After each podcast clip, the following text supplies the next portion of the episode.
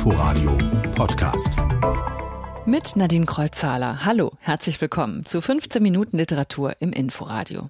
Pünktlich zum Sommeranfang mit vielen Neuerscheinungen. Matt Ruff und sein neuer Roman Lovecraft Country und Ein Tag im Sommer von J.L. Carr. Mehr dazu gleich. Zuerst gucken wir wie immer auf das, was in der vergangenen Woche los war in der Literaturwelt. Die Zentral- und Landesbibliothek hat endlich einen Standort. In Berlin-Kreuzberg soll er sein, am Hallischen Ufer, in einem Neubau bei der Amerika-Gedenkbibliothek. Kultursenator Klaus Liederer. Berlin braucht diese ZLB. Wir brauchen sie auch dringend. Schon deswegen, weil die bisherigen Standorte aus allen Nähten platzen. Wir rechnen bis 2030 mit 266.000 Einwohnern zusätzlich. Insofern glaube ich, dass die Zusammenführung der ZLB an einem Standort und der Neubau der ZLB zu den drängendsten Investitionen in die Breitenbildung unserer Stadt gehören. Die Entscheidung ist getroffen. Der Bau soll 360 Millionen Euro kosten. Spätestens 2026 sollen die Bauarbeiten beginnen. Die neue Zentral- und Landesbibliothek soll ein Wohnzimmer der Stadtgesellschaft Gesellschaft werden ein Treffpunkt für die Bürger, so Klaus Lederer. Rüdiger Safranski, Literaturwissenschaftler und Philosoph, ist am Dienstag mit dem Deutschen Nationalpreis für sein Lebenswerk ausgezeichnet worden. Safranski ist mit seinen Kommentaren zur Flüchtlingssituation nicht unumstritten. 2015, als Bundeskanzlerin Merkel die Grenzen für Flüchtlinge aus Syrien und dem Irak öffnete, da sagte Safranski, die Politik habe die Entscheidung getroffen, Deutschland zu fluten. Zuletzt war die Debatte um Safranski, auch angeheizt durch den Spiegel, sehr heftig. Bei der Verleihung verzichtete Safranski auf erneute Provokationen. Er ging aber in seiner Rede auf Themen wie Identität oder Leitkultur ein. Leitkultur, richtig verstanden, ist etwas viel Elementareres als Goethe und Schiller zu kennen. Leitkultur betrifft im Kern die Sprache, die demokratische Grundverfassung und ein paar elementare zivilisatorische Regeln. Und es gehört zu den abstoßenden Hysterien in diesem Lande, dass das überhaupt in Frage gestellt werden konnte. Rüdiger Safranski. Am Dienstag ist er mit dem Deutschen Nationalpreis ausgezeichnet worden. Wer ist die beste Vorleserin oder der beste Vorleser Deutschlands? Auch diese Frage wurde letzte Woche geklärt. Und zwar hier bei uns im RBB beim Bundesfinale im Vorlesewettbewerb. Fast 600.000 Sechstklässler aus ganz Deutschland haben sich in diesem Jahr daran beteiligt. Und die Besten einer jeden Schule mussten dann beim Finale vorlesen. Und die Gewinnerin heißt Viktoria Schei. Zwölf Jahre alt ist sie aus Nordrhein-Westfalen. Seit 1959 veranstaltet der Börsenverein des deutschen Buchhandels den Vorlesewettbewerb. Für Viktoria gehören Bücher zum Leben dazu. Also ich liebe einfach diese andere Welt, die sich dadurch ergibt. Also in der Welt der Bücher quasi, sag ich jetzt mal, kann man sich einfach zurückziehen. Ich liebe es einfach, die Seiten umzublättern. Deswegen mag ich auch Kindle oder so nicht so, weil mir dann das Aroma eines Buches so fehlt. Schön gesagt. Viktoria Schei, die beste Vorleserin Deutschlands 2018 im Inforadio-Interview. Soweit die Neuigkeiten der Woche. Ein Monat auf dem Land, so hieß der Roman von Joseph Lloyd Carr, der vor zwei Jahren zum ersten Mal auf Deutsch erschien. Da war der Autor schon seit über 20 Jahren tot. Ein Monat auf dem Land ist sein bekanntestes Werk. Es wurde mit Kenneth Branagh und Colin Firth in den Hauptrollen verfilmt. Jetzt hat der Dumont Verlag auch ein früheres Werk von J.L.K. übersetzt und veröffentlicht. Ein Tag im Sommer aus dem Jahr 1963. ARD-Kulturreporter Jürgen Deppe hat den Roman gelesen. Es ist ein strahlend schöner Maitag, ein paar Jahre nach Ende des Zweiten Weltkriegs. In Great Minton, einem Kleinstädtchen in Yorkshire, kommt mit dem ersten Frühzug ein Fremder an. Er ist im Grunde ein gewöhnlicher Mann. Sein bisheriges Leben verlief unauffällig, aber was er heute tut, wird es bemerkenswert machen und ihn selbst mit einem Schlag zu einem außergewöhnlichen Menschen, der in dem Städtchen, in das er jetzt fährt, noch viele Jahre unvergessen bleiben wird. Denn das Anliegen des biederen Bankangestellten, der sich für seine wichtige Mission eigens seinen Tag freigenommen hat, wird schnell klar. Der tadellose Mr. Peplow ist in das Städtchen gekommen, um einen Mann zu ermorden. Wir Leser werden an diesem einen einzigen Tag im Sommer, den der Roman umfasst, wenn auch vielleicht nicht alle, so doch die wichtigsten Bürger von Great Minton mindestens zweimal treffen, zumal am Abend Kirchweihfest ist und alle ein wenig angespannt zu sein scheinen.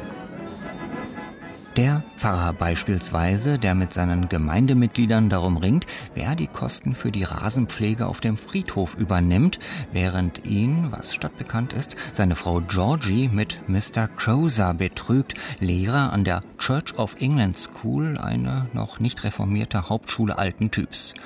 Crozer hat ständig Ärger mit der tyrannischen Rektorin Miss Prosser.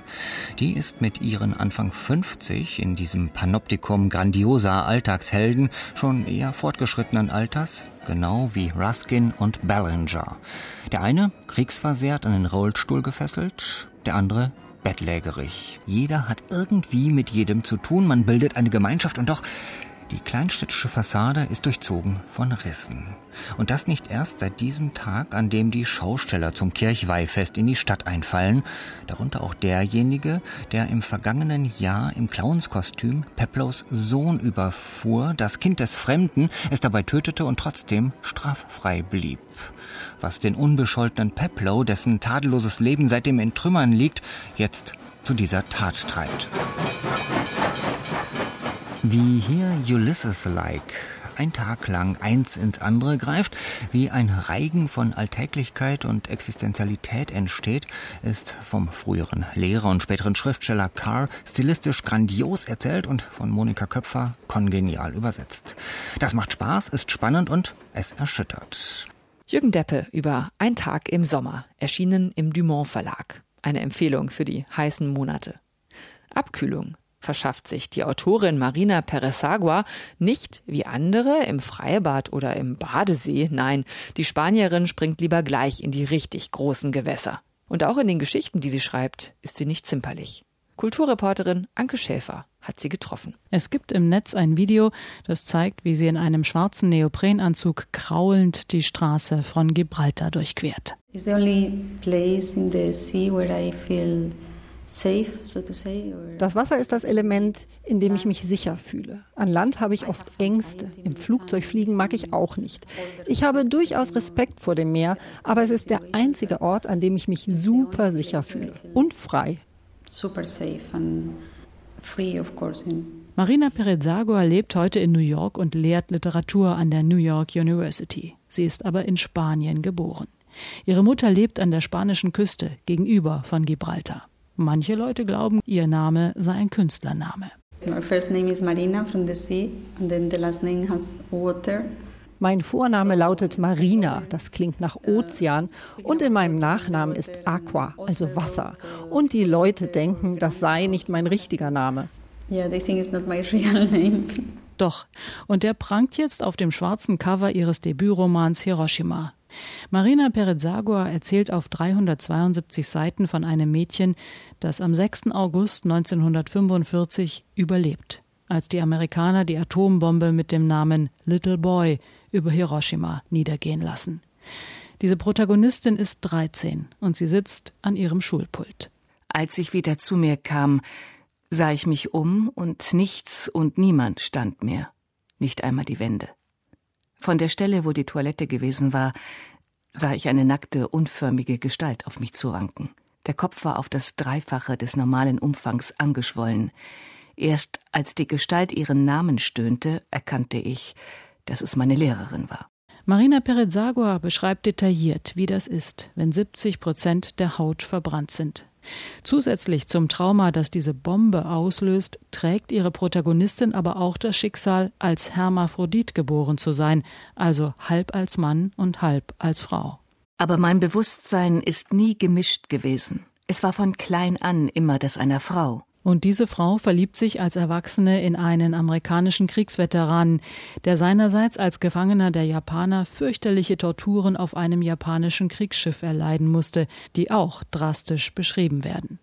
Manche Kritiker haben Marina Perezagua vorgeworfen, dieses Buch mit Leid und Schmerz überfrachtet zu haben. All these things cannot happen to the same person, you know.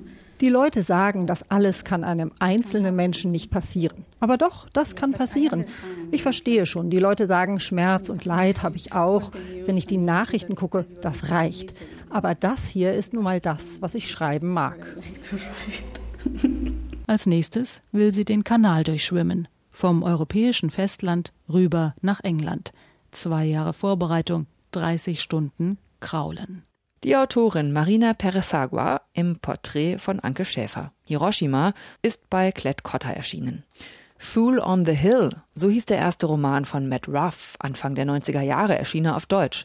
Eine wilde Mischung aus Parodie, Fantasy und College-Thriller und sie machte ihn sofort bekannt. Jetzt ist Matt Ruffs neuer Roman erschienen, sein inzwischen sechster. Lovecraft Country heißt er und René Zucker hat ihn gelesen. Freunden der chronologischen Erzählung mag dieser Roman zu unübersichtlich daherkommen. Fans der gepflegten Horrorliteratur à la Edgar Allan Poe oder H.P. Lovecraft werden vermutlich ihren wiedererkennenden Spaß an einigen Szenen dieser Geschichte haben, die in Neuengland, dem Lovecraft Country, spielt und über ein tatsächlich verwirrendes Tableau an Personal verfügt, das soweit von schwarzer Hautfarbe auch noch irgendwie miteinander verwandt ist. Zumindest Atticus und Montrose sind zweifellos Vater und Sohn und und haben ein kompliziertes Verhältnis, seitdem Atticus Mutter starb. Damals war er 17, heute ist er 22 Jahre alt und ein Science-Fiction- und Horror- und ganz besonderer H.P. Lovecraft-Fan, der als Kind seiner Zeit ein übler Rassist war. Jeder leidenschaftliche Leser kennt diesen Moment, wo Liebe wehtut, wenn man erfährt, dass der Schöpfer schönster Literatur kein guter Mensch ist. Schiggitz hatte sein Vater gefragt, als Atticus den Fehler machte, ihm von seiner Lovecraft-Lektüre zu erzählen. Schoggots, verbesserte ihn Atticus. So, so, und die Herrenrasse, die Clanchefs, die alten Wesen? Ich wette, sie sind hellhäutig und die Shiggets sind schwarz. Nach ein paar weiteren Sticheleien in diesem Stil und einem ernsteren Seitenhieb auf Lovecrafts absichtliche Missverständnisse in Sachen Evolution ließ es Montrose auf sich beruhen. Aber ein paar Abende später kam er mit einer Überraschung nach Hause. Montrose zeigte seinem Sohn eine Gedichtsammlung von Lovecraft. Sie heißt Über die Erschaffung der Nigger. Wie hatte sein Onkel George gesagt, der Horrorgeschichten liebte? Manche Bücher geben dir einen Stich ins Herz. Atticus, gerade zurück aus dem Koreakrieg, machte sich mit dem Safe Negro Travel Guide, einem Reiseführer für Schwarze, dem sie entnehmen können, wo es sichere Unterkunft und gutes Essen gibt, von Jacksonville, Florida nach Chicago, Illinois auf, wo seine Familie lebt. Sein Vater schrieb ihm, er solle nach Hause kommen, damit sie zusammen Anspruch auf etwas erheben, was ihm Atticus gehöre. Kein leichtes Unterfangen, so eine Reise. Alle Schwarzen unterliegen zur Zeit der Rassentrennung den Jim Crow-Gesetzen. So nennt man die Willkür, mit der man Jim Crows, so nach einer faulen, habgierigen und dummen Figur aus den Minstrel-Shows genannt, schikanieren darf. In locker zusammenhängenden Episoden wird die Suche von Atticus, seiner Familie und Freunden nach der Herkunft seiner Mutter und seinem Erbe geschildert. Ihr Gegenspieler ist Nachfahre einer schlimmen rassistischen Familie und ein weißer, reicher Mann und Zauberer. Manchmal denkt man während der Lektüre an Colson Whiteheads wundervollen Roman Underground Railroad, der ebenfalls grausamsten Rassismus mit Fantasy mixte, aber viel strenger vorging und seinem Affen nicht so viel Zucker gab, wie Matt Ruff das immer wieder tut. Stringenz hätte auch diesem Buch wohlgetan, aber dann wäre es nicht Matt Ruff, der Fool on the Hill seines Debütromans, der einen hier manchmal langweilt, aber dann auch wieder überraschen kann. Ein echter Ferienschmöker. Sagt René Zucker. Lovecraft Country von Matt Ruff ist im Hansa Verlag erschienen. Alle Informationen zu unseren Rezensionen finden Sie auch auf inforadio.de. Zum Schluss habe ich noch einen Veranstaltungstipp für Sie. Liv Strömquist, Comic-Künstlerin und Politologin aus Schweden, kommt am Dienstag in die Bibliothek am Luisenbad in Berlin-Wedding. Im Gepäck hat sie ihre beiden Graphic Novels Der Ursprung der Welt und Der Ursprung der Liebe. Sachcomics, in denen Strömquist zum einen die weibliche Sexualität und das weibliche Geschlecht, Vulva, Klitoris und ihre Darstellungen in der Kulturgeschichte unter die Lupe nimmt und zum anderen die romantische Liebe. Das ist feministisch, bissig und einfach sehr witzig. Am Dienstag um 19.30 Uhr ist sie im Gespräch mit Sonja Eismann in der Bibliothek am Luisenbad in der Badstraße 39 in Berlin. Fehlt noch der letzte Satz. Bei uns wie immer der erste aus einem Roman. Diesmal kommt er aus Der nasse Fisch von Volker Kutscher. Wann würden Sie zurückkommen? Er lauschte. In den Hörspielstudios des RBB hier entsteht nämlich gerade aus dem Roman eine Hörspielserie mit vielen prominenten Schauspielern. Ausgestrahlt wird sie im Herbst zeitgleich zu Tom Tickwas Fernsehadaption Babylon Berlin. Nächste Woche gibt's hier in Quergelesen dann den ausführlichen Bericht von hinter den Kulissen aus den Hörspielstudios. Das war quergelesen für heute. Einen schönen Sonntag noch, wünscht Nadine Kreuzhaler. Inforadio Podcast.